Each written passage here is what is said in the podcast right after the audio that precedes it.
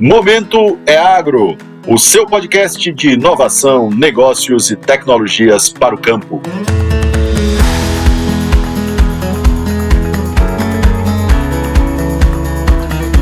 Olá, eu sou o Gustavo e esse é o Momento é Agro, podcast oficial da EAGRO. A EAGRO é uma grande feira de inovação, negócios e tecnologias para o campo e este ano, em 2020, a EAGRO será realizada nos dias 25, 26 e 27 de novembro. E se você ainda não sabe, meu caro produtor, me deixe contar a grande novidade. Este ano a EAGRO será realizada de forma inteiramente online. Nós preparamos uma plataforma fácil, interativa, dinâmica, que vai permitir que você acompanhe os conteúdos da EAGRO de qualquer lugar do mundo. E para saber mais, Acesse www.eagrodigital.com.br e faça a sua inscrição. Ela é gratuita, não custa nada participar da feira. E para reforçar, eu volto a repetir que a EAGRO será realizada nos dias 25, 26 e 27 de novembro. Guarde essas datas. Bom, a EAGRO é uma realização do SEBRAE e da Federação da Agricultura e Pecuária do Estado da Bahia, a FAEB, e conta com o apoio e o patrocínio de grandes empresas como Singenta, Bayer, Banco do Nordeste e Serviço Nacional de Aprendizagem Rural, o Senar Bahia. E dando sequência ao nosso podcast, hoje o Momento é Agro vai ter uma dobradinha de Gustavos. Vai ser Gustavo de cá e Gustavo de lá. Eu tive o prazer de conversar com o Gustavo Sharper. O Gustavo é diretor de operações da Singenta Digital Brasil. A Singenta Digital é um braço da Singenta, né? uma grande multinacional com forte atuação no Brasil no segmento de sementes e defensivo. E o interessante é que a Singenta tem uma forte atuação no segmento de agricultura digital, com serviços que envolvem análise de imagens de satélite, de dados complexos, toda uma diversidade de aplicações e sistemas que ajudam o produtor a ser mais eficiente na sua atividade. A conversa com o Gustavo foi muito rica e eu convido você, caro ouvinte, a acompanhá-la. E se por acaso você tem um interesse especial por agricultura digital, por startups e por questões de inovação no campo, eu tenho certeza que esse papo é para você. Vamos lá? Fala, Gustavo, tudo jóia? Tudo bem. Prazer, prazer estar aqui com você.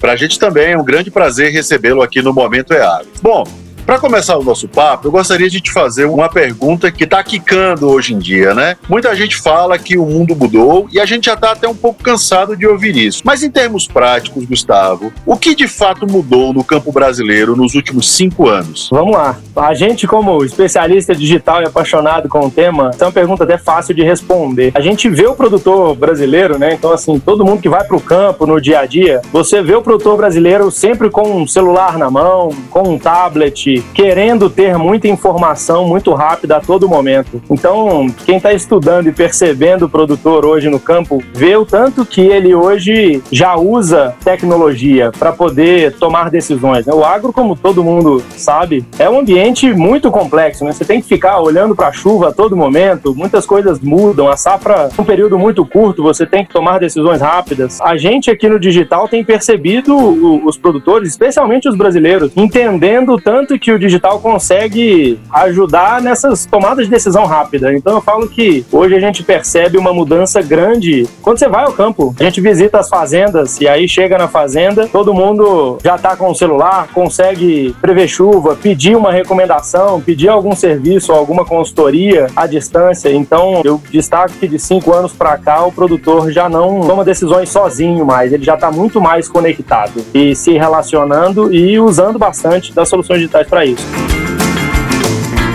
Gustavo, uma questão que eu acho que é bem interessante é que as soluções focadas em inovação e principalmente no digital para o agro são uma ferramenta poderosa para reter o jovem no campo, né? O que, é que você acha disso? Gustavo, esse, esse, é um ponto muito importante, porque quando você olha, sei lá, vamos colocar dois, três anos atrás ou cinco anos atrás, o jovem tinha que sair do campo da pequena cidade, né? Eu sou desse exemplo. É, minha família é do interior e eu acabei vindo estudar num, num grande centro. O que a gente vê agora acelerando muito é o acesso à informação informação de qualidade, né, com a digitalização, ele melhorou muito. Então você começa a ver esse movimento de cidades menores e produtores rurais acessando informações de altíssimo nível sem precisar sair de fato da cidade pequena, de onde a gente nasceu, próximo do campo, né? Eu entendo que, e agora, principalmente com, com a pandemia, é, todo mundo que já estava entendendo esse movimento viu o movimento acelerar. Realmente a gente consegue estudar estando à distância,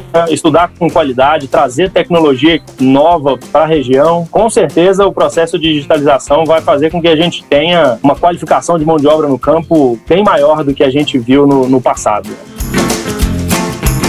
É muito legal ver esse cenário de transformação, né, Gustavo? E eu acho que isso está assimilado pelo agro brasileiro, né? A gente tem percebido, e a gente acompanha, que instituições como o Senar, o Senar AgroApp, o Acelera Mais, o Sebrae, também são fundamentais para fomentar esse desejo de inovação entre os produtores, né? Você concorda com isso, Gustavo? Concordo muito. E agora, recentemente, a gente viu o Sebrae é, incentivando toda a cadeia do agro a fazer o manejo integrado, né? Eles começam a, a perceber o valor de coletar informação no campo para poder fazer a melhor seleção de qual produto aplicar, quando aplicar. Você vê o, o, a preocupação com o meio ambiente ali. Eu acho super bacana ver esses movimentos. A gente aqui no Brasil tem esses órgãos de fomento que, na minha opinião, sempre se destacaram, né? Coisa que dá orgulho ver que no Brasil funciona, né? Acho que todo mundo que está no agro tem um pouco desse amor ali. A gente tem essa vocação como país e vendo esses órgãos colocando e recomendando novas tecnologias e processos e manejos é algo que só comprova o tanto do que a gente tem evoluído ao longo do tempo. Né? É verdade, Gustavo. Agora vamos falar um pouquinho do seu trabalho. Eu queria que você contasse um pouquinho da sua trajetória e falasse também como funciona a operação da Singenta Digital aqui no Brasil. Claro, vamos lá. Bom, eu sou, eu sou engenheiro de formação aqui em, em Belo Horizonte, na UFMG. É, eu fiz produção e acabei me especializando em soluções digitais muito cedo, né? Quando eu vi o movimento da Singenta Digital, né? Então eu já estou aqui há algum tempo e é um movimento interessante, porque a Singenta Digital globalmente está se posicionando como esse parceiro do produtor para trazer soluções digitais. Então, como é que a gente entende que é a forma que a gente gera valor de verdade? Né? A gente tem um grupo muito forte de especialistas em tecnologias digitais. Então, esses especialistas vão desde engenheiros de computação até agrônomos, tem essa, essa veia, mas a gente senta do lado do produtor e coloca: olha, a gente conhece muito bem as técnicas e as tecnologias digitais. Tem muita coisa complicada ali, mas o que move a turma toda da Singenta Digital é estar tá do lado do produtor e entender o que é uma dor real dele. A gente fala assim, um problema real. Então, isso casa muito com o que eu tenho buscado, né? Eu vejo assim vários engenheiros de computação e agrônomos sentados com o produtor para entender de fato é, onde que que a gente enxerga oportunidade para poder usar uma solução digital para resolver um problema real. Então, que a gente coloca muito forte isso, né? O nosso papel é ajudar o produtor, a gente não tem nenhum amor por uma solução ou outra que a Singenta Digital já desenvolveu. A gente tem sim amor em ver o produtor tomando decisões mais assertivas e mais rápidas, né? analisando de forma super inteligente o histórico que ele tem de escolha de produto, escolha de, de variedade, planejamento de safra. Então, eu acho que é aí que casa a nossa formação, a minha, né, que é a paixão que a gente tem com o propósito da Singenta Digital aqui no Brasil e fora. Bacana. A Singenta Digital aqui no Brasil, ela nasceu da aquisição de uma startup, né, a Strider. Conta um pouco sobre isso, de uma empresa que operava naquela estrutura pequena, otimizada das startups. E o que é que muda ao fazer parte de uma grande estrutura corporativa, como é o caso da Singenta? Para vocês, como é que muda essa questão dos desafios, Gustavo? Eu, particularmente, sou, sou fã da estratégia da Singenta Digital como um todo, né? Ela tem uma crença muito forte de que não vai ser uma empresa global que tem uma solução desenvolvida em algum lugar do mundo que vai resolver problemas reais de qualquer produtor em qualquer região. E pensando assim, o que a Singenta fez foi comprar startups que estavam se desenvolvendo muito bem né, aqui no Brasil, lá nos Estados Unidos, lá no, no, no leste europeu, para de fato formar essa Singenta Digital como um todo. Então foi essa estratégia que acabou fazendo a aquisição da Strider aqui no Brasil. Essa estratégia que fez com que a Singenta fizesse a aquisição da startup aqui no Brasil foi a mesma que fez a aquisição das outras startups e a gente continua com essa visão, sabe, de que cada região tem suas particularidades, então é, a intenção da Singenta Digital como um todo é garantir que a Singenta Digital Brasil, que é quem mais entende as dores dos agricultores brasileiros, consiga oferecer as melhores soluções. E onde que eu acho que a gente ganha muito, né, tendo essa unidade global? É basicamente assim, enquanto a gente está estudando modelos de inteligência artificial para aplicar numa contagem de stand aqui no Brasil, o pessoal do leste europeu está tá estudando profundamente algum uso avançado de imagens de satélite. Então, quando a gente identifica que tem um uso ou um problema, uma dor real aqui no Brasil, a gente consegue trazer mais rápido uma tecnologia que foi desenvolvida em outro lugar para resolver um problema do agricultor no oeste da Bahia, por exemplo. Então, eu acho que a gente está com uma estratégia muito sólida de manter o produtor no centro, mas acelerar a vinda de soluções que são desenvolvidas em qualquer parte do mundo. Né? O que a gente tem de diferencial hoje é isso: a gente conectado com o que tem de melhor no mundo, em termos de né, soluções de computação e de digitalização, e entender de verdade a dor do, do agricultor brasileiro para conseguir, como eu falei, colocar como uma solução simples, né? E não trazer um software super complexo que ninguém consegue usar. Legal, Gustavo. Importante você deixar isso claro. Agora eu vou tentar fazer duas perguntas em uma. Gustavo, a primeira pergunta seria o seguinte: o Brasil ele é um bom mercado para a agricultura digital? E a segunda pergunta é mais uma provocação. Eu queria saber de você o que é que você recomendaria para um jovem que está aí ralando com a sua startup, sonhando em um dia crescer e se tornar uma, uma grande empresa. Claro, excelentes perguntas. Primeiro é muito fácil, sem sombra de dúvida. O Brasil é um dos maiores mercados, se não o maior mercado do agro mundial. Então, dependendo da cultura, a gente é líder em vários, né? É uma vocação do Brasil, né, por questões geográficas e de cultivo e a gente ser ávido por tecnologia. Então, para mim, o Brasil é um excelente celeiro de desenvolvimento de soluções no agro, sejam digitais, né, ou de cultivos, moléculas ou qualquer outra aplicação direta para produzir mais numa mesma área. Né? Então, a primeira parte da pergunta é sim, eu acho que a gente está no lugar certo e numa hora certa. Já para a turma do ecossistema, que aí é, são os meus colegas, né, que apesar de Singenta Digital a gente é mais avançado, todo mundo aqui da Singenta Digital tem esse esse DNA de startup muito vivo, né? E aí o que a gente coloca, o que eu tenho conversado muito é, como ecossistema, a gente precisa evoluir conversar muito mais. Tenho tentado encorajar todo mundo das startups para conversar mais dentro do ecossistema. Então, não só tentar abraçar todos os problemas do campo, a gente vê que são muitos e complexos. Então, a gente vê os produtores é, pedindo assim, Gustavo, tem muitas soluções legais no mercado, mas elas conversam muito pouco, elas não têm essa conexão direta. E aí, esse é um, um, um recado importante para todo mundo que está com uma startup de tentar manter o produtor no centro, mas andar de mãos dadas, trabalhar mais integrações, trabalhar mais soluções de problemas verticais que a gente chama, né? Então, é pegar, por exemplo, um problema de uso e conexão offline para poder subir uma massa grande de dados, né? Então, se tem uma startup que está focada nisso, é, é uma vertical super importante. A gente, como todas elas, também é, tem essa dificuldade, né? Não é uma dificuldade, é dificuldade técnica dentro do, do nosso segmento. A gente estuda muito os outros ecossistemas e outras indústrias, né? Então, assim, o Vale do Silício é o mais conhecido para todo mundo e lá a gente vê as startups muito mais conectadas. Então, eu acho que é um passo passo que a gente ainda está engatinhando e que é excelente esses momentos. Acho que o trabalho de vocês, Gustavo, de